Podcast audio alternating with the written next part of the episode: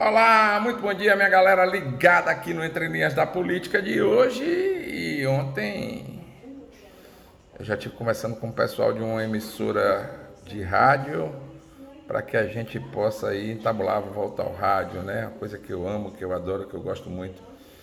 E começa a se desenhar a volta aí do sem censura, né?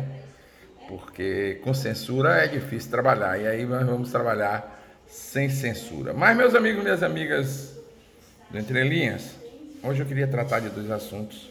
Primeiro é a questão do deputado estadual lá de São Paulo que desceu na madeira no Papa. Rapaz, tome pronto, tome rumo.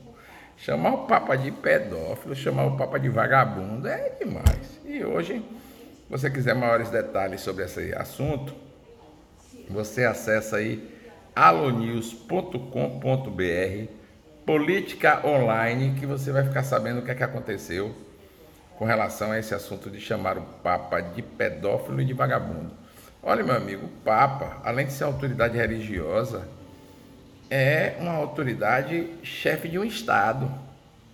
Chefe de um Estado, o menor Estado do mundo, Vaticano, mas é chefe de Estado, sim, um dos mais ricos.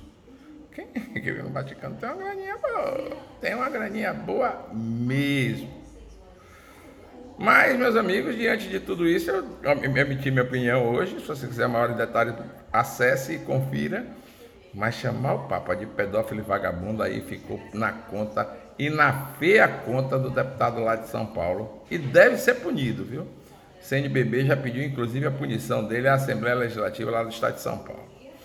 Mas voltando aqui a Sergipe, queria comentar, e aí não vai ficar com raiva comigo, nem meu amigo Edivan Murim, nem meu amigo Eduardo Amorim, que são duas pessoas que eu respeito por demais.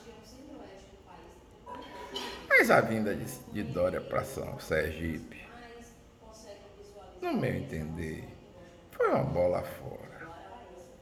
Ontem, quando eu comentei sobre esse assunto, eu recebi uma enxurrada de ligações dizendo, rapaz, Dória vai fazer o que em Sergipe? Dória está capaz de perder as prévias do PSDB para Eduardo Leite. E se perder, se desmoraliza.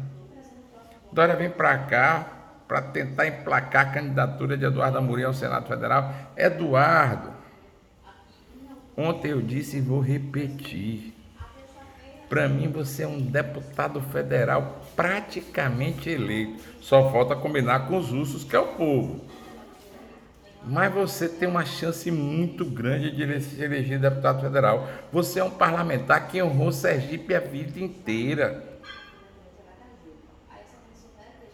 Não caia nessa besteira de ter um orgulho bobo de ser senador de novo. A eleição para Senado esse ano vai, passa por outros nomes.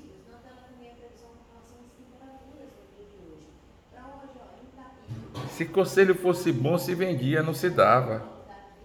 Mas eu lhe respeito tanto, lhe tenho um carinho tão grande. Você lembra daquela coisinha de Oliveira? Está aqui aí em casa. Meu amigo,